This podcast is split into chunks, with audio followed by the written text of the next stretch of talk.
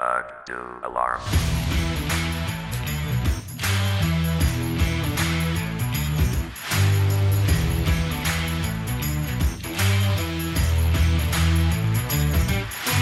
Alarm! Alarm! Hallo und herzlich willkommen zur 33. Folge des Achtung Alarm Podcast. Heute haben wir wieder ein paar schöne Themen zusammengestellt, ein paar News, paar aktuelle Regeländerungen und dann noch ein bisschen Dynasty, Buys, Sales und so weiter. Aber darüber spreche ich natürlich nicht allein, sondern da ist noch Jakob am Start Moin, moin. und David. Servus. Und ich bin Sebastian. So, dann würde ich sagen, steigen wir mal mit den Player News ein. Eine große News, die uns erreicht hat, äh, letzte Woche war es, glaube ich, Mitte letzter Woche oder so. Gronkowski, Rob Gronkowski von den Patriots ist retired. Ja, eine, ein legendärer Tight End. Vielleicht der beste, der je gespielt hat, würde ich sagen. Könnte man auf jeden Fall äh, drüber diskutieren. Ja, krasser Spieler. Was sagt ihr dazu? Ja, vor allem auch ein bisschen überraschend. Ne? Also stand ja jetzt die letzten Jahre immer schon mal irgendwie im Raum, dass er wohl aufhört. Und zumindest ich kenne die NFL nicht ohne Gronk. Äh, hab ihn auch damals in meiner ersten Liga, in meiner ersten Runde gedraftet. In meinem ersten Draft. Also ein bisschen Nostalgie auf jeden Fall dabei. Und dass er jetzt wirklich dann schon relativ früh Schluss gemacht hat, 29 ist er, glaube ich, äh, gewesen. Oder ist er, ist er gerade. Ist auf jeden Fall sehr schade. Ja, finde ich auch, weil ja. für einen Big Play gut. Ne? Hat auf jeden Fall auch Spaß gemacht zuzuschauen. Aber gut, war jetzt ja, Ja. letzte, äh, letzte Season schon ein bisschen geplagt von den, dem ein oder anderen Wehwehchen immer. Ja, die letzten zwei Jahre eigentlich schon. ne? Ja, Ja gut, die Krankenakte ist ja relativ lang. Das ist ja auch mit einer der Gründe, warum er jetzt ähm, aufhört. Hat ja diverse Armverletzungen, Infekte im Arm, Bandscheibenvorfälle und immer wieder Probleme. Von daher jetzt nach neun Jahren dann das Ende. Ja. Ist ein bisschen schade. Auf der anderen Seite ist jetzt auch eins von Bradys Lieblingstargets weg. Vielleicht schwächt's dann die Patriots wenigstens ein bisschen. Dann hat man als Fan von anderen Franchises oder als Patriots-Hater wenigstens noch einen positiven Nutzen davon. ja. Und diese, diese Hoffnung hatten wir die letzten Jahre immer mal wieder. ja. Wurden immer zerschlagen. Ja, das ist immer schon zerschlagen. richtig. Also persönlich finde ich, Gronk war eigentlich, ist eigentlich ein, finden relativ sympathisch. Die ganzen Werbungen, die er so gemacht hat, waren alle aber auch ein bisschen dumm und naja, hat halt beim falschen Team gespielt, mehr oder weniger. Auf jeden Fall ein Spieler, der der NFL fehlen wird. ja. Ja. Auch eine Persönlichkeit, die der NFL fehlen wird, vielleicht. Das äh, ist schon ganz spaßig, was er mal raushaut. Auch den ein oder anderen Rekord hinterlassen. Ja, 20 sind an der Zahl, haben wir gerade nochmal. Haben wir gerade nochmal so gezählt. 20 Ähm. äh, NFL-Rekorde und äh, 6 Rekorde bei den Patriots, die alle mehr als beachtlich sind. Ja, auf jeden Fall. Vielleicht mal um so ein paar rauszustechen. Ähm, neben jüngster Spieler mit drei Touchdowns Re Receptions in einem Spiel und jüngster Spieler mit drei Touchdowns in einem Spiel in Playoffs, die er hat. Auch meiste Touchdown, äh, der einzige Tight End mit über 1000 Career Yards in der Postseason. Und ja, Ist auch krass, ey. Only tight end to lead the league in receiving touchdowns in 2011. Das ist, das sind, er hat auf jeden Fall für Tight Ends ähm, Rekorde gesetzt, die jetzt da sind, um gebrochen zu werden. Vielleicht von jemandem wie Kittle, vielleicht von jemandem wie Fant, der jetzt in den Draft kommt. Schauen wir mal. Ja, Kittel hat letztes Jahr ja auch den Yard-Rekord gebrochen, ne? Ich glaube, das war Kittel. Bin ich mal gespannt, was Ja. da noch kommt. Naja, irgendwie eine halbe Stunde nachdem Kelsey den schon gebrochen hatte. Ja, genau. Dann direkt nochmal drüber. ja, ja. Jemand, der auch retired ist, ist Jordy Nelson, der langjährige Packers-Receiver. Das letzte Jahr hat er bei den Raiders gespielt, wurde dann entlassen. Letztes Jahr, das letzte Jahr nicht mehr so erfolgreich und das Jahr davor aber ansonsten äh, 4000, äh, vier Seasons mit über 1000 Yards. Auch eine beachtliche Leistung, lange Karriere. Was sagt ihr dazu? Habt ihr den mal näher unter die Lupe genommen? Meine Berührungspunkte waren nicht so groß mit ihm. Ähm, aber ist natürlich ein bisschen ein unrühmliches Ende jetzt für ihn, finde ich. Jahrelang bei den Packers quasi einer der Erfolgsgaranten mit gewesen. Ja. Dann irgendwie so vom, vom Hof gejagt zu den Raiders und dort, das kann ich auch nicht ganz nachvollziehen, warum sie ihn nicht verlängert haben. Ich glaube, mit Brown könnte es schon ein Duo sein, was auf jeden Fall noch Potenzial hat. Und ganz so schlecht, gerade dann zum Ende des letzten Jahres, äh, war er dann auch gar nicht mehr. Ja, immer noch 740 Yards gemacht, drei Touchdowns. Immerhin. Ja, wobei, wobei man auch sagen muss, dass die Raiders letztes Jahr da sowieso verdammt ähm, schlecht waren. Trashig. Egal, was es angeht. Ich glaube, ja. ähm, Cook war ja der Leading Receiver, hat auch, glaube ich, die meisten Spiele gemacht. Die haben ja mit Cooper direkt auch mal noch ihren Top-Receiver eigentlich abgegeben an die Cowboys, nachdem es dann nicht geklappt hat. Und ja, weiß nicht, ist jetzt auch nicht so prägend oder es war nie so auffällig für Leute, die vielleicht nichts mit den Packers zu tun haben. Aber es gab ja auch letztes Jahr schon während der Saison Gerüchte, dass er aufhören wollte, weil er sich das bei den, äh, bei den Raiders nicht mehr geben wollte. Und ja, ich weiß nicht, er hat wahrscheinlich einfach keine Lust mehr, da jetzt noch einem Job hinterher zu rennen. Ja. Ich habe gelesen, er hat wohl gesagt, dass es schon sehr schwierig wäre, wäre Nein zu sagen, wenn Rogers nochmal anruft und ihm sagt, dass er weitermachen soll bei den Packers. ja, ja. es, es, gab ja auch dieses Bild von Rogers auf Instagram, als er retired ist, dass er, dass, äh, dass Rogers traurig ist und so und dass er so schön war mit ihm und ja. da war auch glaub, eine gute Connection da. Ich glaube, Jakob hat auch ein Bild gepostet bei uns irgendwo in der Gruppe, ähm, wo die ähm, Kombination Rogers äh, Nelson drauf war und dann der ähm, die, äh, das Passer-Rating, das war auch, glaube das höchste Passer-Rating zwischen einem Quarterback-Receiver-Duo, ne? Möglich, habe ich jetzt gerade nicht mehr im Kopf. Es war zumindest ein hohes, ja. Ich weiß nicht, ob es das höchste war, aber ja. ja. Gut, ähm, als nächstes Jordan Howard zu den Eagles finde ich ja interessant. Ich weiß nicht, ich bin kein so Jordan Howard-Fan. Howard-Fan. Ich frage mich, was aus ihm wird. Ich meine, der hat, hat ja schon okay Punkte gemacht, immer über, glaube ich, 220 so um den Dreh rum Fantasy-Punkte. Was schon in Ordnung ist, auf jeden Fall. Kann man mitarbeiten. Aber bei den Eagles, die machen halt immer Komitee-Geschichten. Da wird auch mal zu den Running Backs geworfen und davon kriegt Howard ja nichts. Er kann ja nicht gut fangen. Da ist ja mehr der Typ, der ein bisschen da reinläuft in die Mauer. Ja, finde ich, ist, ist ein Downgrade irgendwie. Wobei er so, ja, auch nicht so gut gepasst hat vorher. Ja, weiß ich nicht, was sagt ihr dazu? Ich weiß nicht, also ich bin ja so ein bisschen gebrandmarkt mit Ajay, der zu den Eagles getradet wurde. Der hat ja, ja in Miami eigentlich im, glaube im ersten Jahr oder im zweiten, im zweiten Jahr, glaube ich, ganz gut funktioniert. Im zweiten, äh, im nächsten Jahr dann nicht mehr. Dann ist er zu den Eagles getradet worden und dann war da ja, es war für die, für Fantasy Owner war es mehr als befremdlich, weil du wusstest nicht, kannst du ihn aufstellen, kannst du ihn nicht aufstellen. Komitee, dann teilweise wenig Carries. Ja, also ich finde, die Eagles sind zumindest aus Fantasy-Sicht für ähm, Running Backs jetzt sehr, sehr ungeil. Ja, finde ich auch. Ich meine, sie haben auch, wie viel haben sie bezahlt? Einen Sechstrunden-Pick 2020 für Howard. Also da sieht man schon, die Bears waren auch äh, nicht zufrieden mit Howard. Hat einfach nicht in, in ihre Offense gepasst. Und ja, ich glaube auch, dass da Howard ein bisschen, was heißt untergehen, aber einfach weniger Punkte machen wird und nicht so viel wert sein wird wie vorher, wie vor ein, zwei Jahren vielleicht. Also ich glaube auch an einer grundsätzlichen Rolle wird sich nicht viel verändern. Er wird der Runner sein, der halt dann übers Laufspiel kommt.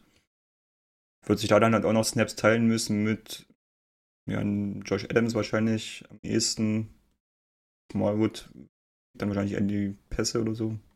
Ja, ist, ein, ist eine doofe Situation für alle Beteiligten da aus Fantasy-Aspekten. Ja. Ich denke, aus sportlichen Sicht ist es für ihn vielleicht sogar ein Upgrade. Also, dass er mehr ins System passt vielleicht Ja, und eben. dann halt mehr, mehr besser, bessere Leistung bringen kann. Hat zumindest ein Team, das ihn will. Das ist ja schon mal ein Fortschritt. naja. naja. ein weiterer Running Back, der das Team gewechselt hat, ist CJ Anderson. Der ist jetzt zu den Lions gegangen und äh, leistet da Karrion Johnson ein bisschen Gesellschaft.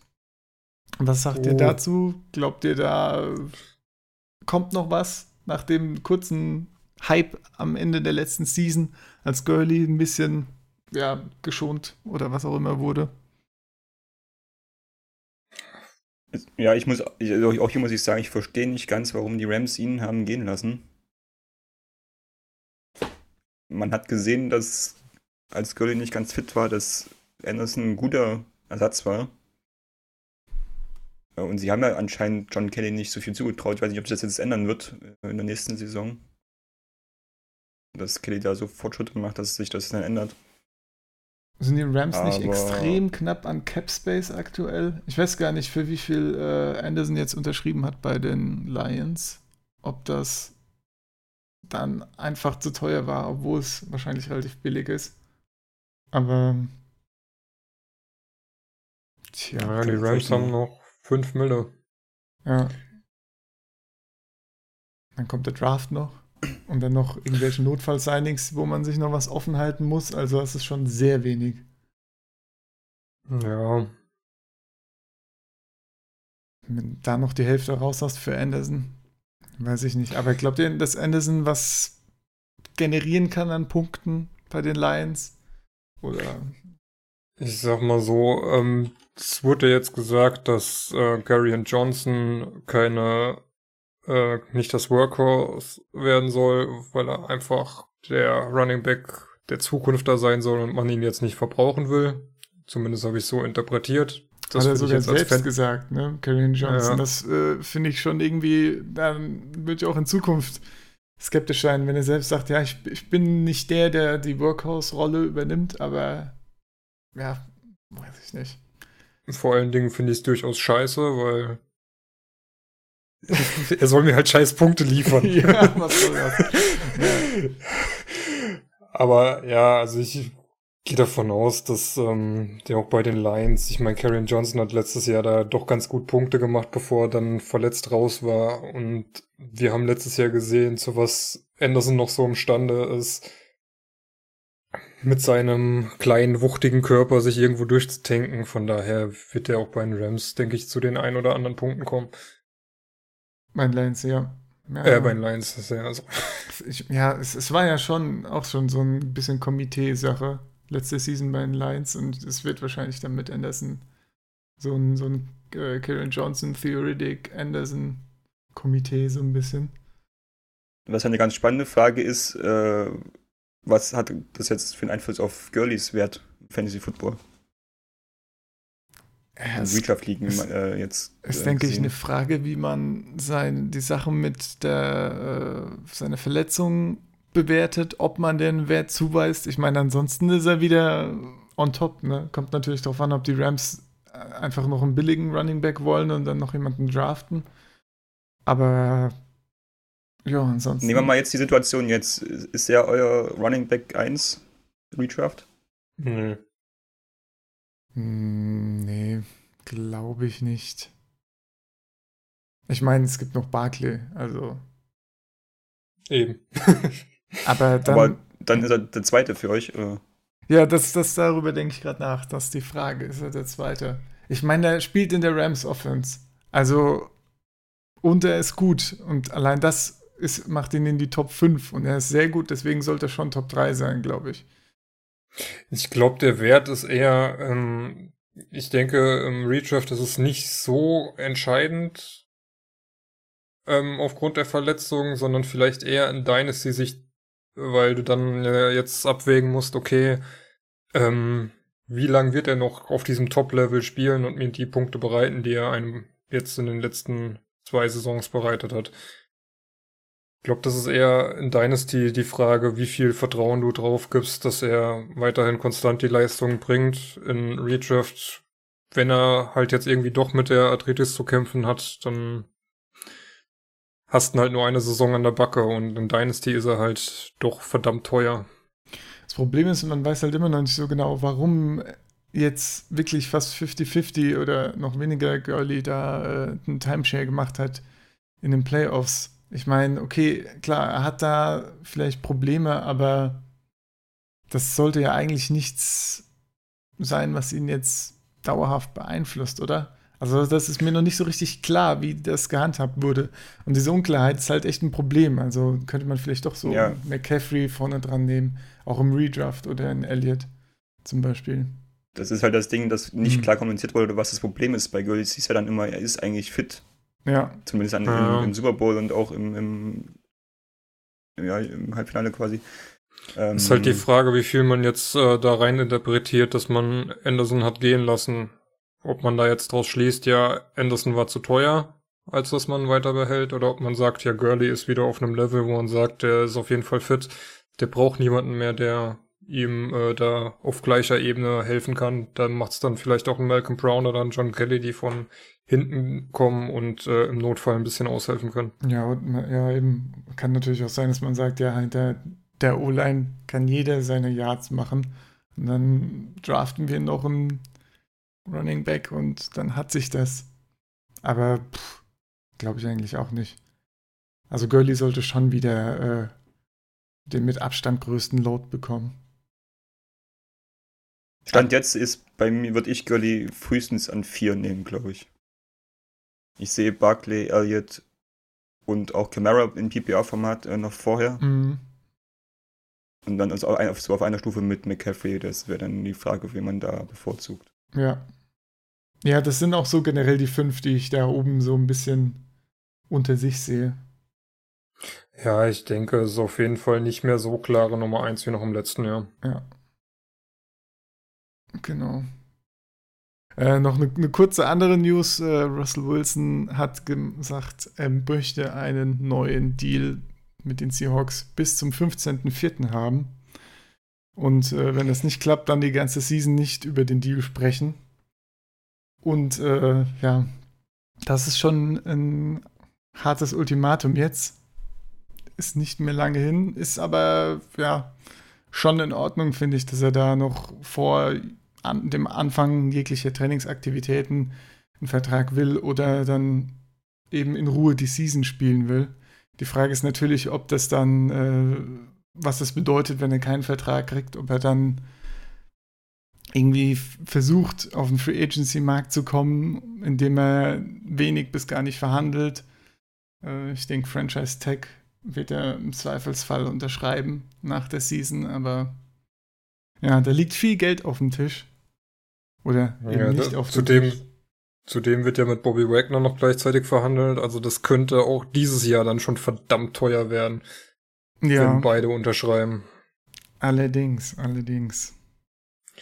Und so viel Cap Space ist, glaube ich, derzeit auch nicht da, ne?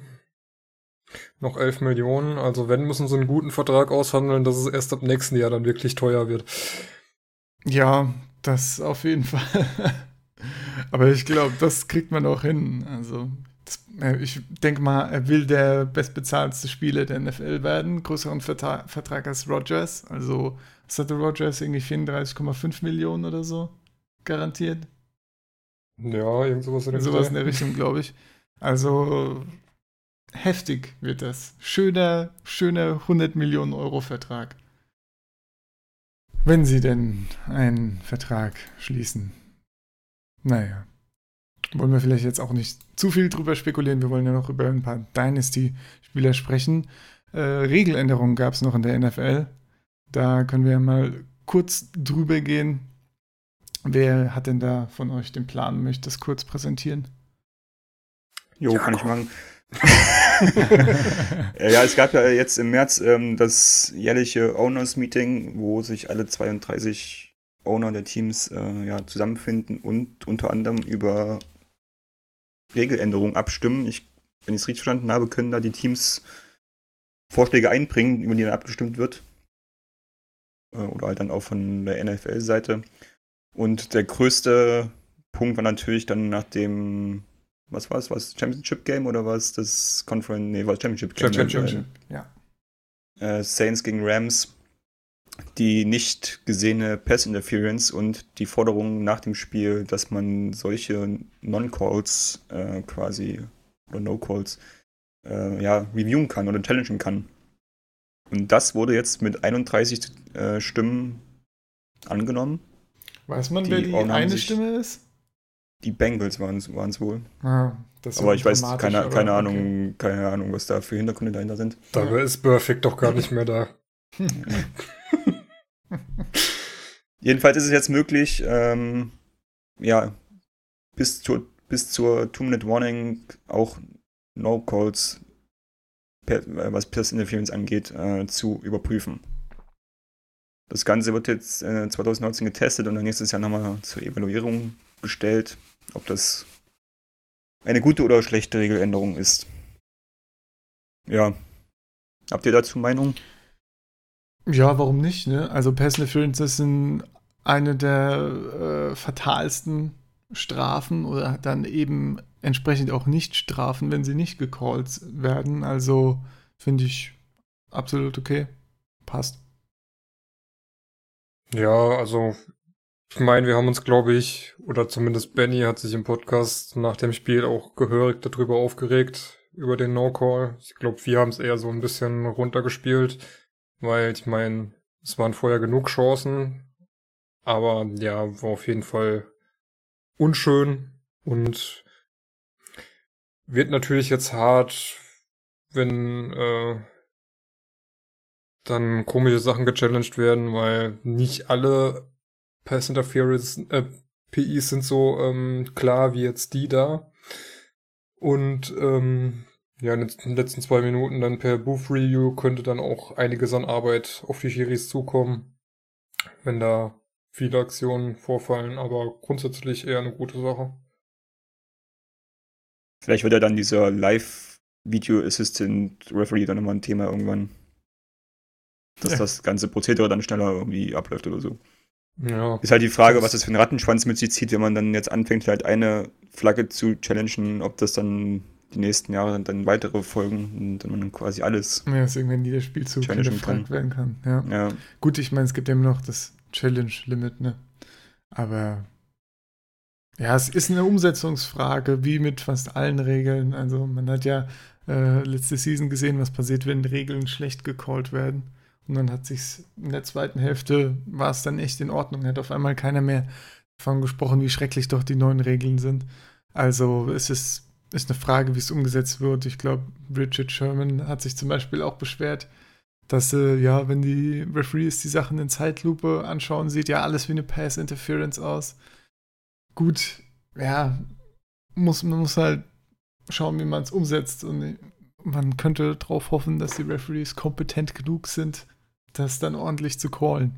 Aber es gab auch genug Gegenbeispiele, von daher keine Ahnung. Aber ich glaube, das pendelt sich schon ein und ist dann in Ordnung.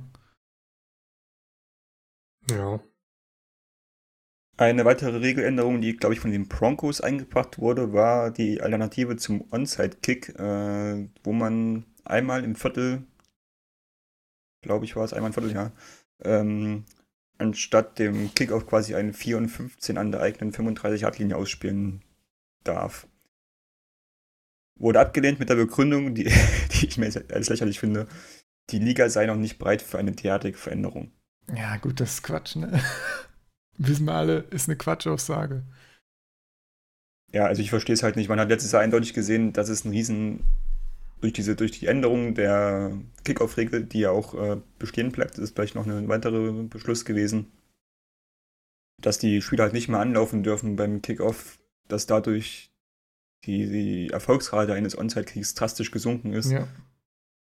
Dieses Jahr waren es irgendwie drei von 34 Versuchen und letztes Jahr waren es immerhin noch 13 von 55, also es ist von 23% auf 8% gesunken und war die letzten Jahre irgendwie immer über bei den 15 Prozent. Und das ist einfach ein elementares, oder sollte eigentlich ein elementarer Bestandteil des Spiels sein, dass du halt die Chance hast, den alten Kick zu recovern. Ja. Aber wenn dir diese Chance halt nicht gegeben wird, dann sind halt einige enge Spiele oder eigentlich fast alle engen Spiele hinten raus dann früher entschieden, als es bisher der Fall war. Ja, ich finde auch, wenn das als Element im Spiel bleiben soll, das eben nochmal eine Möglichkeit, wenn auch nicht so hohe Chance, äh, ja, zur Verfügung stellt, da eben nochmal an Punkte zu kommen, dann, ja, ist das einfach zu gering, die Chance bei dem, in der aktuellen Umsetzung. Also, dieses, ich meine, dieses äh, 4. und 15 an der 35-Yard-Linie klingt jetzt auch ganz witzig eigentlich dass man da nochmal das ein oder andere nette Play ausgepackt wird oder so. Hätte ich ganz cool gefunden, muss ich sagen. Ich hätte es auch ganz cool gefunden. Eventuell hätte man auch, wenn das vielleicht, wenn die 15 Yards einigen zu wenig gewesen wären, hätte man auch auf 4. und 20 gehen können oder so. Aber jetzt einfach zu sagen, ja, wir sind noch nicht bereit für so eine Veränderung, finde ich erstens lame und zweitens ist es halt irgendwie vorgeschoben. Und ja, weiß nicht, im Moment ist es halt, du brauchst den One-Side-Kick eigentlich gar nicht ausführen, weil die Chance, den Ball zu kriegen, ist so gering. Dann kannst du auch gleich lassen. Du bringst den Gegner ja nur in bessere Feldposition. Dann kannst du genauso gut hoffen, dass du den Ball weit rausschlägst und noch durch einen Fumble oder so den Ball selbst nochmal kriegst. Ja. Immerhin klingt die Begründung so, dass es nicht kategorisch abgelehnt wird, sondern halt vielleicht dann in ein paar Jahren nochmal drüber gesprochen werden kann.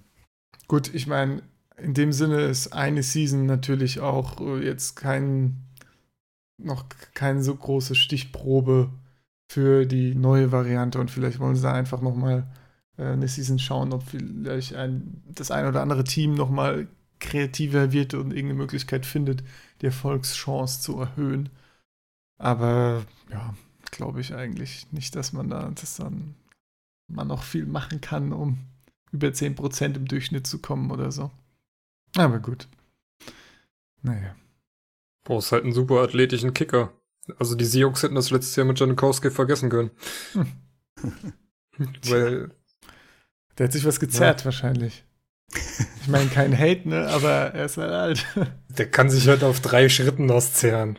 Tja. Ich denke, wenn der zehn machen muss.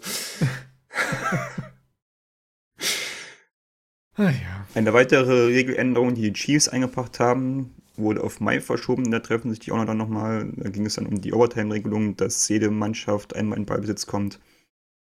Können wir dann nochmal genau drüber reden, wenn es soweit ist. Jo. Und ansonsten eine sehr gute Änderung, wie wir alle finden. Die Blindside-Kicks sind jetzt ganz verboten und ja, werden bestraft. Das heißt, wenn Spieler blocken, wenn Spieler, andere Spieler blocken, ohne dass diese das irgendwie wahrnehmen können. Ja. Also trotzdem von vorne oder von der Seite, weil ähm, Blocks in the Back sind ja schon länger verboten. Also wenn einer quasi von zurückkommt aus dem Feld, um einen Spieler, der vielleicht den Running Back jagt, von der Seite zu hitten, dann ist das auch jetzt verboten. Beispiel zum Beispiel der Hit im Spiel Seahawks gegen Cowboys von Golden Tate gegen Sean Lee. Wenn man da auf YouTube mal sucht, findet man da sicherlich was. Ja, oder das Ding von Juju gegen Perfect fällt mir auch gerade ein. Spontan. Stimmt, ja. Ähm, ja, ist auf jeden Fall eine gute Sache. Äh, Gibt jetzt 15 Jahre Strafe dafür. Ja. Äh, und auf, auf beiden Seiten des Balls. Kommt auch drauf an, wie es gecallt wird. Ne? Aber ich müsste schon gut, ganz gut callbar sein, dass es nicht irgendwie lächerlich wirkt, dass jeder zweite Tackle da rausgenommen wird.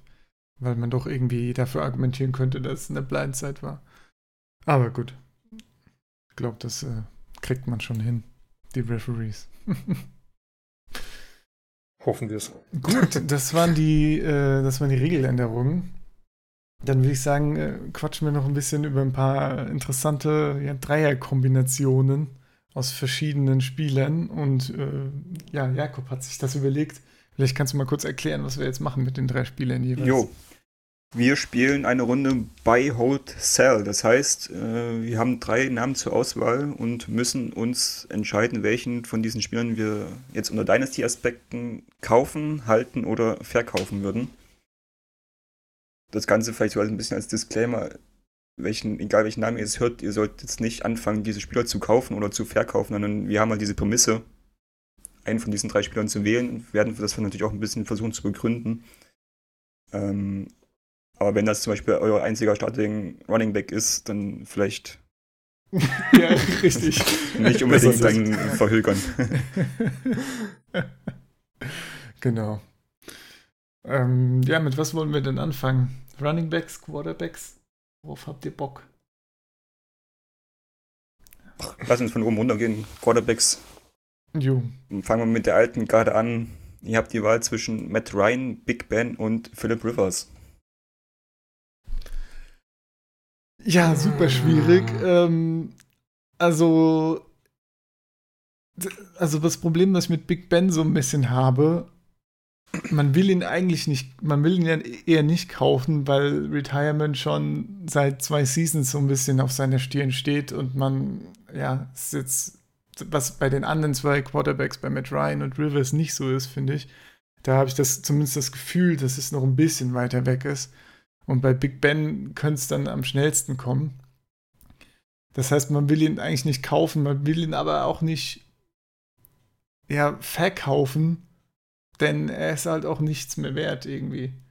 Jetzt ist noch Brown weg und so und ja, man, Zukunft ist ungewiss, alle denken, ah, der retired eh demnächst. Also ich glaube nicht, dass man da viel noch kriegt, deswegen würde ich ihn holden.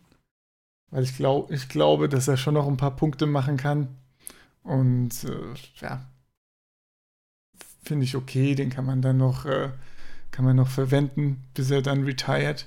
Und wenn man Glück hat, ist das dann noch sogar, äh, sind das noch ein paar Jahre.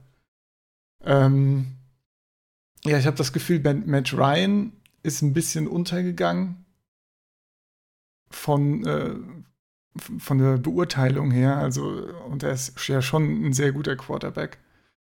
Und Rivers ist gerade. Ja, man, muss ja, ja. man muss ja sagen, Matt Ryan Nummer 2 Quarterback dieses Jahr und Big Ben immer Nummer 3. Ja. Letzte Saison. So. Also ich habe das Gefühl, dafür, dass Matt, Matt Ryan so gut ist, wird er nicht so gut eingeschätzt. Also da, da gibt es viele andere hipster, coole Quarterbacks, zum Beispiel auch Philip Rivers, die meiner Meinung nach so ein bisschen, bisschen noch äh, krasser eingeschätzt werden. Ähm, liegt vielleicht auch daran, dass generell die Falcons als Team so ein bisschen so eher mehr angesehen werden aktuell, schätze ich mal. Deswegen würde ich äh, versuchen, Ryan zu kaufen und dann Rivers zu verkaufen. Ich weiß gar nicht, wie es beim Vertrag mit Rivers aussieht. Ich glaube, der hat noch keinen. Das ist natürlich dann nicht so schön. Aber. Er hat aber noch zwei Jahre. Ah, hat noch zwei Jahre, okay. Ich dachte, er hat nur noch eins oder so. Ja, dann ist das auch noch okay. Nee, er nee, hat nur noch dieses Jahr sogar. Naja. Aber Echt? Ich meine, er hat sogar noch länger. Ich glaube, er hat dieses Jahr nur die Möglichkeit auszusteigen. Nee, ich habe gerade. Also, Spotrack sagt dieses Jahr noch und dann Unrestricted Free Agent. Aber ich glaube, da kommt noch ein, äh, kommt noch ein Vertrag danach. Und äh, Chargers sah noch gut aus. Ich glaube, da, äh, genau, würde ich Rivers verkaufen, denke ich. Das wäre so mein Ansatz zu den drei Stück. Was sagt ihr? Also ich würde Matt Ryan nach der Saison verkaufen. Weil weiß nicht, ob er die Saison nochmal, ob er nochmal so eine Saison spielt. Außerdem ist er der Jüngste, da kann man noch ein bisschen Kohle machen. Big Ben halten und Rivers versuchen zu kaufen. Der könnte dieses Jahr, wenn die Chargers ähm, sich nochmal gut verbessern, dann könnte da dieses Jahr wieder ein tiefer Playoff-Run drin sein und dann sollten auch wieder Punkte bei ihm sicher sein. Ich schließe mich da bei David an. Matt Ryan hat immer so jetzt so die letzten Jahre immer so abwechselnde Leistungen gehabt, hat immer ein Jahr Top, ein Jahr mehr oder weniger Flop ähm, gehabt und nach der Saison sehe ich auch dann eher so die Gefahr, dass er wieder ein Stück nach unten geht. Deswegen würde ich da auch noch versuchen, Value rauszubekommen. Und Rivers so als soliden, der ist nie so ganz, der ist nie an der Spitze, aber immer so auf jeden Fall QB1 Punkte würde ich versuchen zu holen und Big Ben, ja, abwarten. Aber würdet ihr nicht lieber einen Quarterback kaufen, der noch einen längeren Vertrag hat und jünger ist und vielleicht Top-Punkte bringt, aber gerade halt so ab und zu ein bisschen so ein Loch hat und dem das vielleicht der Value gut tut. Also ich verstehe die Argumentation voll, aber ich, ja, ich weiß halt nicht, ob ich Rivers kaufen würde jetzt. Wo, aber gut, wenigstens Ja, sind wir uns bei Big Ben einig. Da, äh, ja. Rivers ist Nee, halt mit seinen, mit seinen 37 Jahren ähm, dürfte er in Dynasty mit einer der günstigsten Quarterbacks von denen sein, weil halt eben du kannst nicht mehr so lange mit ihm kalkulieren und Matt Ryan mit 33 und nach der Saison wirst du auf jeden Fall mehr Benefit kriegen.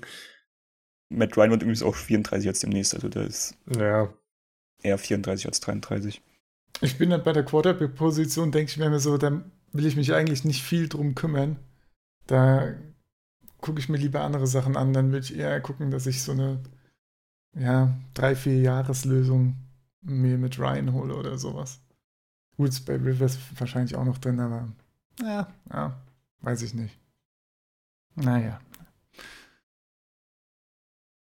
Aber wenn du zum Beispiel, wenn du, du hast Matt Ryan und kannst ihn gegen Rivers plus X tauschen, also traden dann.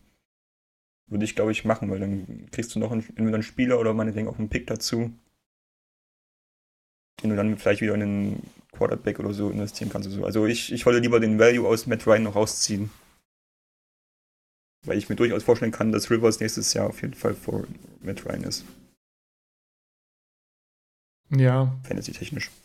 Ja, ist natürlich auch immer eine Frage, wie die Leute das einschätzen. Wie gesagt, ich bin jetzt ein bisschen davon ausgegangen, dass die meisten denken, sich denken, ja, mit Ryan Falcons vielleicht so äh, Top 12 gerade so, ja, von den Punkten her und dass man da so ein bisschen, äh, auch ein bisschen argumentiert, ja, hat ein bisschen seine Ups und Downs, ist kein zuverlässiger Quarterback, kann man sich da mal ein bisschen günstiger schnappen. Weil ich glaube nicht, dass er, dass man da so viel tauschen kann gegen Rivers. Ich glaube, Rivers wird ein bisschen als zu gut eingeschätzt. Aber gut, kommt natürlich immer auf die Wissenslage an und auf die Person. ich glaube, da können wir uns noch länger Ja. darüber unterhalten. Von daher lass weitermachen, damit Ja, wir noch. Zeit kriegen. Ich greife dann mal in das ganz junge Regal der Quarterbacks und schmeiße Darnold, Allen und Rosen in die Runde. Ja. ich, ähm, ich habe Allen auf Cell. Zum einen, er hat die beste Fantasy-Saison von allen dreien gespielt, bietet aber meiner Meinung nach die wenigste Upside nach oben. Deswegen würde ich auch hier versuchen, äh, möglichst das, was noch geht, äh, zu bekommen. Donald würde ich mir, glaube ich, versuchen zu holen, weil er die vielversprechendsten Anzeichen letzte Saison ge gezeigt hat. Und Rosen erstmal abwarten. Ich glaube, momentan ist ein, wäre ein schlechter Zeitpunkt, ihn zu verkaufen. Und zum Kaufen ist gerade diese ganze Kyler Murray-Geschichte dann wahrscheinlich Ja. doch zu heiß, um da jetzt was zu investieren. Ähm, also Donald bei Aaron Sell und Rosen Hold. Ja, sehe ich ganz genauso. Würde ich auch so machen. Also Rosen kann man, glaube ich, nur holden aktuell. Also man kann natürlich jetzt günstig verscherbeln, aber es bringt dir nichts. Äh, gut, man, man könnte ihn höchstens noch kaufen, aber kaufen würde ich dann eben eher Donald, wie du schon gesagt hast. Hat äh, zwar auch nicht so geil ausgesehen, aber man hat auch in ein paar Spielen gesehen, was er für ein Quarterback dann, äh, wie solide er das umsetzen kann, wenn denn die Leute um ihn rum mal nicht ganz so scheiße spielen dann äh, funktioniert das schon. Ja, und bei Allen das Gleiche. Der wird, äh, da kann man sagen, ah, der hat gerade viele Fantasy-Punkte gemacht, der wird noch viel laufen, der wird immer Punkte raushauen. Aber er ist halt einfach kein guter Quarterback und das wird sich dann entweder in weniger Punkten langfristig oder eben in sehr schwankenden Punkten widerspiegeln. Also Allen würde ich nicht, äh, nicht starten wollen, bis er gezeigt hat, dass er doch ein bisschen mehr kann, als einfach nur zu ballern irgendwo aufs Feld. Manchmal auch ohne, dass jemand in der Nähe steht. Ja, stimme ich dir genau zu. Gut, da ich jetzt nicht der Dritte sein will, der das aussagt, nehme ich dann meine Alternative. Sell Allen, Hold Darnold und Buy Rosen, um ein bisschen drauf zu spekulieren, dass Ja. entweder die Cardinals doch nicht so naiv sind oder dumm sind, Rosen wegzutraden und Murray zu holen oder dass halt Rosen bei einem anderen Team unterkommt und da direkt startet und vielleicht da auch ein besseres Team um sich rum hat als bei den Cardinals. Ja, ich glaube auch, da, wenn man Rosen kauft, hat man so alle Argumente aktuell in seiner Hand, um irgendein günstiges Angebot auszuhandeln. Also, ja. ja. Kann man Kleiner auf jeden Fall machen.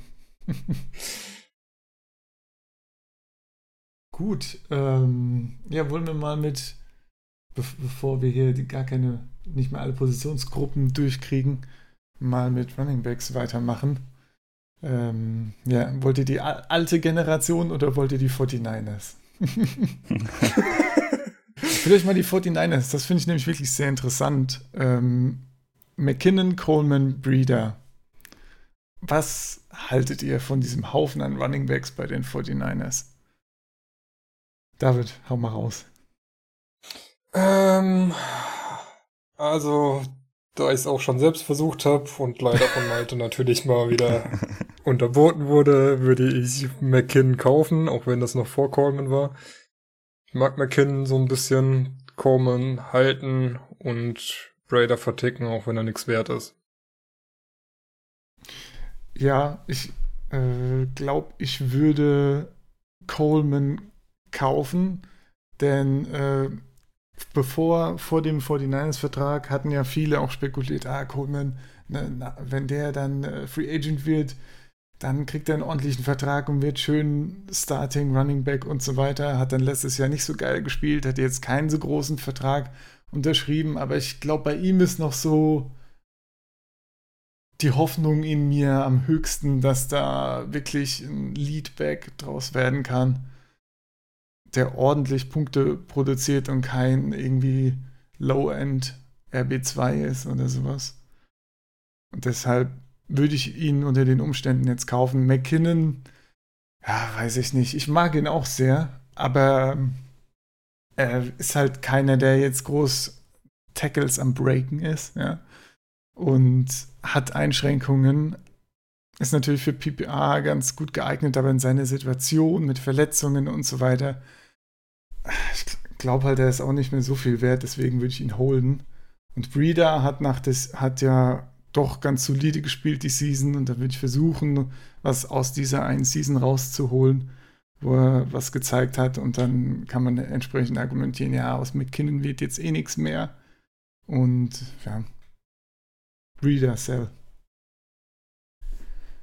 Ich tue mich da extrem schwer. Und jetzt, wo ich es auch gerade wieder sehe, bin ich dann geneigt, das wieder zu ändern. Aber ich habe auch äh, Coleman auf Buy. Zum einen, er hat einen kürzeren Vertrag als McKinnon bei den 49ers. Und ich könnte mir auch vorstellen, dass er so ein Kandidat ist, wo der in der Saison dann vielleicht, wenn irgendein anderes Team mit Running Back Need irgendjemanden sucht, so wie es letztes Jahr vielleicht auch ein bisschen mit Carlos Hyde bei den Browns war, bei den Browns war, ähm, dass er dann getradet werden kann, mhm. wobei ja dann die Frage mit, mit Shanahan ist, ob er dann vielleicht nicht doch eine zu gute Beziehung zu ihm hat, dass er dann vielleicht doch eher McKinnon loswerden will. Also, naja. Das ist die Frage. Ist alles ja. schwierig. Ja. Aber ich glaube halt auch, dass Coleman, so wie du es gesagt hast, Sepp, äh, eine gewisse Upside mitbringt. McKinnon würde ich, glaube ich, versuchen zu verkaufen. Ist wahrscheinlich gerade schwierig. Er ist wahrscheinlich nicht so viel wert wie Coleman. Aber hier sehe ich halt vor allem dann auch das Verletzung, die Verletzungsgeschichte und, und er muss erstmal um seinen Starting, Starting-Job äh, kämpfen. Ist ja nicht gesagt, dass er es hat. Auch wenn er den Vertrag dazu hat. Äh, aber da sehe ich die Gefahr, dass er dann vielleicht auch die Nummer 2 wird oder zu hoch. Und Breeder würde ich halten. Er hat letztes Jahr gezeigt, dass er ein solider Backup ist und der kann immer mal wieder was wert sein. Gerade auch Dynasty.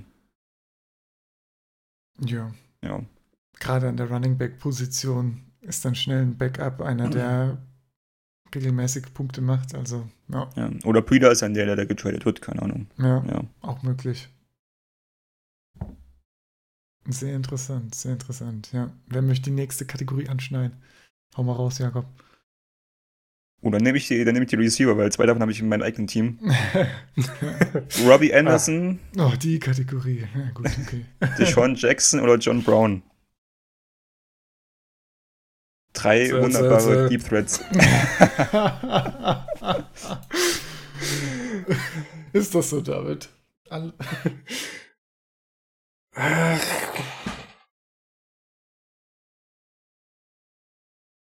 Äh, mach du erst mal. Ich bin da noch unentschlossen.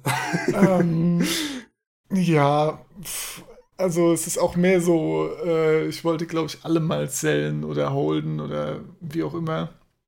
Und aber für, ja, ich würde sagen, ich kaufe Anderson, weil ein Jets Receiver müsste super billig sein eigentlich. Und die Jets haben ansonsten auch nicht viele Receiver. Und wenn dann so Livion Bell ein bisschen das Feld aufmacht, Robbie Anderson kriegt ein paar Würfe, Sam Darnold verbessert sich, die O-Line wird im Draft verbessert und auf einmal ist Robbie Anderson ein Top 5 Wide Receiver. Nein, aber äh, ja, könnte ich mir vorstellen, dass da was passiert. Ähm, ja, John Brown bei den Bills glaube ich einfach nicht dran, den kann ich nicht holen und nicht kaufen. Den muss ich verkaufen. Würde ich sagen. Also selbst wenn äh, selbst wenn da ein paar Pässe ankommen, äh, glaube ich nicht, dass er konstant viele Punkte machen kann. Dass äh, so ein typischer mal 15, 20 Punkte, mal drei Punkte oder so Receiver, fürchte ich, bei den Bills. Von daher ja, würde ich ihn verkaufen und äh, Deshaun Jackson halten. Gucken, wie sich das bei den Eagles entwickelt, wenn Wentz wieder da ist. Auch wenn er mir bei so Deep Balls nicht so gut gefallen hat letzte Season, da waren schon ein paar Sachen dabei, die ich, äh, die da vorbeigeflogen sind. Ich habe ja auch Egolor und dann habe ich immer mit Schrecken gesehen, wie Wentz den Ball zu weit schmeißt, obwohl Egolor da äh, schön Separation hatte. Ähm, ja, ich glaube, Deshaun Jackson, wenn er wieder, ich mag ihn nicht so, weil er auch oft an Plays auch schon aufgegeben hat und so und dann demotiviert wie so ein Kind da rumhüpft, aber äh, ja, ich glaube, ich würde ihn halten. Da kann sich durchaus noch was Gutes entwickeln bei den Eagles. Gut, also ich würde John Brown kaufen. Okay. Weil, wenn Josh Allen was kann. nee, so sehr dann doch nicht. Alles klar, weil, bitte, hier ist ein Weil, wenn Josh Allen äh, was kann, dann halt tief und weit werfen. Aber auch weit vorbei werfen. Ja, aber ich meine, hey. ich, ich glaube, seine äh, Genauigkeit war bei tiefen Würfen relativ hoch. Von daher. John Brown kaufen. Robbie Anderson würde ich halten, weil er mit Daniel einen guten Quarterback hat und vielleicht nicht mehr ganz so scheiße ist wie noch im letzten Jahr. Und dann Jackson verkaufen, weil wenn's mit tiefen Willen nicht so geil ist. Hm. Ich würde auch Jackson verkaufen, aber ich sehe es ein bisschen anders. Ich habe schon das Gefühl gehabt, dass es einen kleinen Hype gab, äh, nachdem dann der, die Verpflichtung bekannt wurde, dass die Eagles dann doch zumindest ein Upgrade zu Winston war, äh, sind. Deswegen würde ich da versuchen, was rauszuholen. Ich würde Robbie Anderson kaufen. Mhm. Er war letztes Jahr in den Wochen 14 bis 16 Receiver Nummer 2. Also die Connection, wenn sie funktioniert mit Donald zusammen, dann funzt das. Und Josh Brown halte ich, ich bin sehr gespannt, wie das aussieht in Buffalo. Das, das ist Boomer Bust, ja. gebe ich Sepp recht. Ja. Ich hoffe aber, also ich glaube, wenn es boomt, dann ordentlich. Kann ich mir auf jeden Fall auch vorstellen. Ich meine, ich hoffe es auch. Ich habe ja auch Josh Allen in der Dynasty, weil er noch da war irgendwann. Aber ich meine, ey, wenn er. Wenn das er ist die beste Begründung für einen Draft-Pick. Ich habe Josh Allen, weil, jo, der war halt im naja, Draft irgendwann noch so da. Ich meine, irgendwann muss man sich halt überlegen, wie man da rangeht. Und wenn man, dann kann man Mark Walton draften, ja, der nix, so schon nichts gemacht hat, bevor er äh, jetzt ins Gefängnis kommt oder wie auch immer. Und man kann halt, ja, dann lieber einen Quarterback draften, der wenigstens startet. Und da ist Josh Allen schon eine Wahl, die man treffen kann. Oder man macht beides so wie du. Oder man macht beides so wie ich, genau. ja, da waren einige. Man hat immerhin letztes Jahr, man hat immerhin gesehen letztes Jahr mit Foster, dass Potenzial da ist. Ja. Mit diesen langen Dingern. Ja. ja. Deshalb, so würde ich, so würde ich das auch verkaufen, ja. Wie, wie David das begründet hat, dass er ihn, was hast du, Holt, glaube ich, dass du Brown eben dann dem mal Nee, ich hatte John Brown bei. Ah, okay, sogar bei, okay, ja. Ja. Ja, schön, schön, schön. Gut, dass wir das mal ausdiskutiert haben. Die Angebote kommen dann raus. Ja. Ja, wahrscheinlich ist das jetzt echt ein bisschen hinderlich. ich schätze mal, dass einige, mit denen wir zusammen Fußball, äh, Football, äh, Fantasy Football spielen, äh, unsere Meinung hören. Das auch hören. Ja. ja. hätten wir uns vorher überlegen sollen. Na gut. Ja. Also wir haben schon eine Stunde auf der Uhr. Ich würde sagen, eine, eine Kategorie machen wir noch, oder? oder ja, kommen wir mal noch zwei, dann hat jeder ja, zwei gemacht. Ja noch ein bisschen, da ist ja.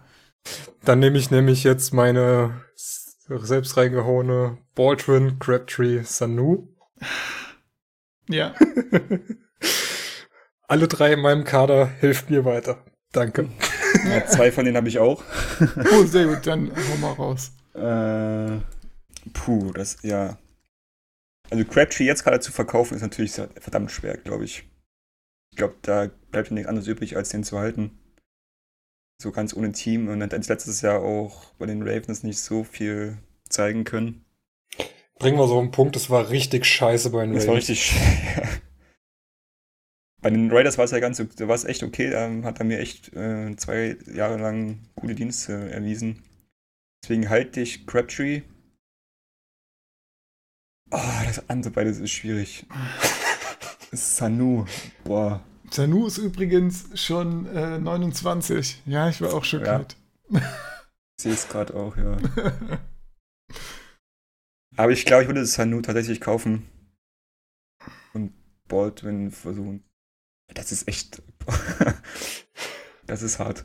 Ja, ne? Die, also Baldwin und Sanu nehmen, nehmen, sich, nehmen sich jetzt nicht so viel. Meiner, ich würde sagen, Baldwin hat die höhere Upside. Hat aber jetzt gerade im Moment gesundheitlich echt äh, Fragezeichen. Ja. So dass ich, glaube ich, mit Sanu gehen würde. Also, ich als jemand, der keinen Spieler hat, würde versuchen, einfach aus allen noch irgendwas rauszubekommen. Und deswegen ist meine Strategie, Baldwin für möglichst viel zu verkaufen. Und das ist das Ende der Strategie eigentlich. Und dann, ja, Crabtree extrem billig kaufen. Einfach nur, weil es billig ist und, ja, äh, und Sanu ja. halt holden. Das wäre jetzt mein Ansatz, glaube ich, aber ja. Schwierig. Das mit Baldwin ist echt, äh, das nervt mich auch ein bisschen, dass das so, äh, dass das so jetzt wieder die ganzen, äh, die ganzen Verletzungen kommen und äh, letztes Jahr schon oft verletzt und nicht 100% gespielt. Dann jetzt in der Offseason schon wieder eine Operation. Ah. Wenn man den noch irgendwo so als WR1 verkaufen kann mit guten Punkten und den dann wegkriegt, dann würde ich das, glaube ich, machen. Und das wäre so, so der Hauptpunkt, um den sich dann meine Entscheidung dreht. Okay. Was machst du, David? hold, hold, hold. Da, ja. da Bolt, ähm, da Baldwin dieses Jahr verdammt viele Spiele verpasst hat, würde ich drauf bauen, dass er im nächsten Jahr, wenn er da, also, also diese Saison, wenn er sich gut erholt, dann einfach wieder auf die Connection zwischen ihm und Wilson zählen und hoffen, dass er wieder bei den Punkten rauskommt, die vielleicht ein Lockett die Saison gemacht hat, also wieder über 200. Würde Crabtree behalten ist im Moment eh nichts wert, kann vielleicht aber bei einem Team als WA2 nochmal ganz gut punkten, so im Raider-Style. Und Sanu hatte ich eigentlich für letzte Saison schon so auf dem abfallenden Ast geschätzt, war dann doch letzte Saison besser als in der Vorsaison.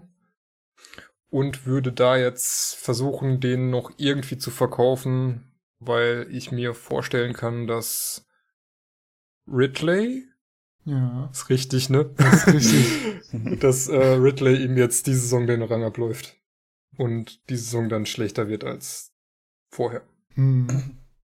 Ja. Stimmt, das oh, ist nicht schön zum Holden. Aber es ist halt alles nicht geil. Also, ja, was soll das? ja, gut, ich habe auch noch das Bryant auf dem Roster, von daher. Hype oder so. ähm, ja. Gut, dann will ich mal noch eine Kategorie, würde ich sagen. Wir hatten ja jetzt äh, alles mal, alle Positionen mal angeschnitten. Dann würde ich sagen, Ingram, Murray, Anderson. Was sagt ihr dazu? Wer hat da eine starke Meinung, die er vertreten möchte?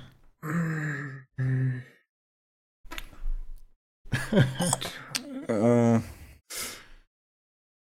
also ich glaube, ich würde Ingram verkaufen. Mhm. Mhm. Hat, glaube ich. Ah, hm, ha, ja, doch, ja, doch, Ingram verkaufen. Murray kaufen. Hoffen, dass er da die Ingram, also dass er bei den Saints die Ingram-Rolle übernehmen kann. Und Anderson würde ich, glaube ich, halten und gucken, wie sich das dort entwickelt. Schließe ich mich Da haben wir an. ja vorhin schon drüber gesprochen. Mhm. Habe ich auch so bei mir stehen und als Alternative noch äh, Ingram zu verkaufen und Anderson zu äh, kaufen.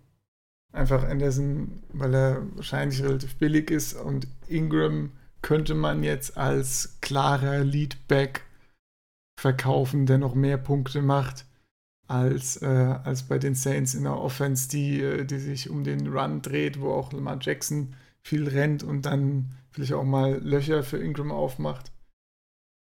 Aber ich, ja, ich weiß nicht, ich mag Ingram eigentlich schon da und ich weiß auch nicht, ob man wirklich da die Value bekommt, die er noch wert ist. Also sch Ich schwierig. kann das bei den Ravens echt null einschätzen, was da überhaupt der Value ist, den ich da haben wollen würde, aber Ja, das ist so ein bisschen das Problem, nämlich. Also, wenn, wenn man, ich fürchte nämlich auch, also letzte Season war das ja quasi eine Transition zwischen Alex Collins, äh, Gus Edwards. Gus Edwards Gus Edwards kam dann, ja, und Wir waren dann noch äh, Kenneth Dixon ja und Buck Allen, ja. und Buck Allen. Ja, genau, aber ich habe halt jetzt, äh, also ich fürchte auch, das wird ein, wird ein Komitee, wo Ingram so ein bisschen mehr spielt als die anderen, aber auch nicht so richtig. Aber ich habe auch schon gelesen, dass äh, einige jetzt richtig auf dem Hype-Train sind. Und Ingram hat auch, glaube ich, mit seinen 30 Jahren äh, von den Touches her so viel wie Bell gehabt, ungefähr. Also er ist noch nicht so verbraucht als Running Back. Von daher könnte ich, mir, könnte ich mir vorstellen, an den richtigen kannst du Ingram ganz gut verkaufen. Aber ja. Ich sehe halt auch ein nicht. riesen Fragezeichen und das ist das Playoff-Spiel gegen die Chargers. Da hat man gesehen, dass wenn das diese Formel geknackt ist von den von den Ravens in diesen ganzen Run-Plays und Option-Döns und was auch immer, dann hat halt das Geht Laufspiel echt, äh, geht schnell abwärts, ja. Ja. Gut, aber ja, die Ravens müssen sich auf jeden Fall noch äh, was Müssen sich was einfallen lassen. jemanden Ja. holen, der ein paar Bälle fängt. Und äh, ja, ich meine, Jackson hat Mitte der Season angefangen. Also ich gehe schon davon aus, dass das Ganze ein bisschen runder wird jetzt. Ja, aber es ist halt eine Unbekannte. Deshalb, wenn, wenn jemand richtig auf dem Ingram-Hype-Train ist, dann kann man den durchaus den mal anbieten, finde ich. naja. Und Murray sind wir uns, glaube ich, alle einig, dass das ganz, was ganz Gutes wird bei den, äh, bei den Saints. Jo. Ja, genau. So, noch eine Kategorie. Wer schlägt zu? Wer hat noch nicht? Hat doch jetzt Ja, jeder ich mal- zweimal, oder? Ach so. Ja, also ansonsten, ich würde jetzt noch eine in den Raum werfen, das ist Gurley, Bell oder David Johnson. Die drei Running Backs, die letztes Jahr die Redraft Drafts stimmt haben. Zumindest im Draft. Zum, zum im Draft, ja. Ähm. Puh.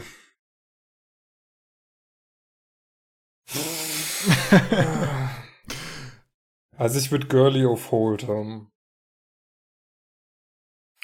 Ähm. David Johnson versuchen zu kaufen. Und Bell jetzt bei dem Hype an irgendeinen Jets-Fan zu verscherbeln. naja, bei dem Hype, ne? Ist ja, Bell droppt halt jetzt gerade überall in den, äh, in den Rankings und so. Das ist halt das ein bisschen, ich finde das super, also ich glaube, bei David Johnson können wir uns darauf einigen, dass wir David Johnson kaufen Bin ich auch wollen. dabei, ja. ja. Ja, hatte keine so gute Saison letztes Jahr, wurde komisch eingesetzt und Trotzdem ein super Typ, der viel Potenzial hat, nochmal anzuknüpfen an seinen, an seinen Erfolg, ja. sollte auf jeden Fall was gehen. Mit den anderen beiden Sachen, ich weiß nicht, würde ich, ja, Gurley, Holden, ja, ist die Du Frage. würdest halt in der- Du würdest halt, weiß nicht, würdest du in Dynasty ernsthaft Gurley verkaufen? Und dann Bell kaufen? Naja, wenn du, nee, Bell, dann Holden. Äh, Bell holen. Von daher finde ich fast okay. Mm, Weil es kommt drauf an, was du für Gurley kriegst, ne? Wenn du ein paar Löcher im Roster hast oder so, kannst du hingehen und Gurley für zwei Firsts verkaufen oder so und dann ein bisschen aufstocken, was durchaus, was ich durchaus völlig okay finde. Ich glaube gerade Running Back, ja, da mitgehen kann man einen Gurley-Ersatz, glaube ich, relativ gut finden. Jetzt vielleicht nicht dieses Jahr. Aber Gerade langfristig ist das so eine Sache, ne? Bell, Bell ist halt ein Value gesunken. Deshalb würde ich, ja, würde ich ihn jetzt gerade vielleicht nicht verkaufen. Aber vielleicht geht es auch nie wieder hoch in der Value. Ach, ich weiß nicht. Das ist schwierig. ich glaube, am besten hätte man Bell letztes Jahr irgendwann verkauft. Dann hättest du auf jeden Fall noch das meiste draus gemacht. Na, wer weiß. Vielleicht geht's, geht bei den Jets jetzt, ne? Da geht so richtig die Party jetzt. Mit äh, Bell und so. also nach Max spielen die ja im Super Bowl nächstes Jahr. ja, habe ich auch gehört, genau. klare Sache, klare Sache. ja. Noch irgendwelche Einfälle dazu? Nicht wirklich, ne. Gut, dann würde ich sagen, machen wir das Ding dicht hier. Eine Viertelstunden reicht dann ja auch irgendwann, ne? Brauchen ja noch Material für die nächste Folge. Wir haben noch ein paar Kategorien übrig, die können wir dann vielleicht sogar wieder anschneiden. Und wir haben noch äh, ganz äh, generell bei Encel, dass wir da noch, äh, wo wir noch viel Content haben. Freue ich mich auch schon Ach so, drauf. vielleicht für die, die es nicht mitbekommen haben, die AAF hat ihren Spielbetrieb äh, eingestellt. Ich habe auch gehört, dass die, die XFL, äh, die, die AAF, die XFL gefragt hat, ob sie kurzfristig alles kaufen möchten. XFL ist ja auch eine äh, Liga, die nächstes Jahr an den Start gehen soll in der Offseason. Also, ach Gott, das wird interessant. Ah, ich wollte auch noch auf was hinweisen. Wir haben schöne Artikel auf der Webseite. Zieht euch die mal rein. Ah, So viel Content, so viel Content. Um den nicht zu verpassen, könnt ihr eines machen und das erklärt euch jetzt der Malte. Ja, Freunde, jetzt wird's langsam heiß. In drei Wochen ist der Draft am Start und damit ihr nichts verpasst, klickt unsere Kanäle. Mm, Bei Twitter findet ihr uns unter Achtualarm, ebenso bei Instagram, bei Facebook und natürlich auf unserer Homepage achtualarm.de. Da haben wir einiges für euch vorbereitet. Ihr findet NFL-Drafts, ihr findet Rookie-Drafts, Ihr findet Artikel über die spannendsten äh, Rookie-Spieler pro Position. Ihr findet Artikel äh, über die Divisions, äh, auf welcher Position sich jeder, jedes Franchise verstärken sollte, unserer Meinung nach. Das wird jetzt gerade geupdatet, weil ja jetzt die Free Agency durch ist. Mm, Es gibt äh, Rookie-Rankings, also wie ihr seht schon, äh, wir sind auch schon wieder voll dabei. Und ja, wie gesagt, damit ihr nichts verpasst, abonniert uns und bleibt uns gewogen. Vielen Dank. Richtig geil, Malte. Danke für deine ja, tiefen Einblicke in die Welt des Social Media. Dann würde ich sagen, äh, es war ein schöner Podcast, hat Spaß gemacht, über die ganzen Spieler wieder zu diskutieren. Und ja, wir sehen uns dann so in zwei Wochen ist der nächste wieder angesetzt, denke ich. Ne? Genau, kurz Jo. vorm Draft, dann, wird's, dann geht's in die heiße Phase. Ja, das wird richtig, richtig spannend, der Draft. Freue ich mich auch drauf. Also dann, bis zum nächsten Mal. Bis denn. Reingehauen. Alarm.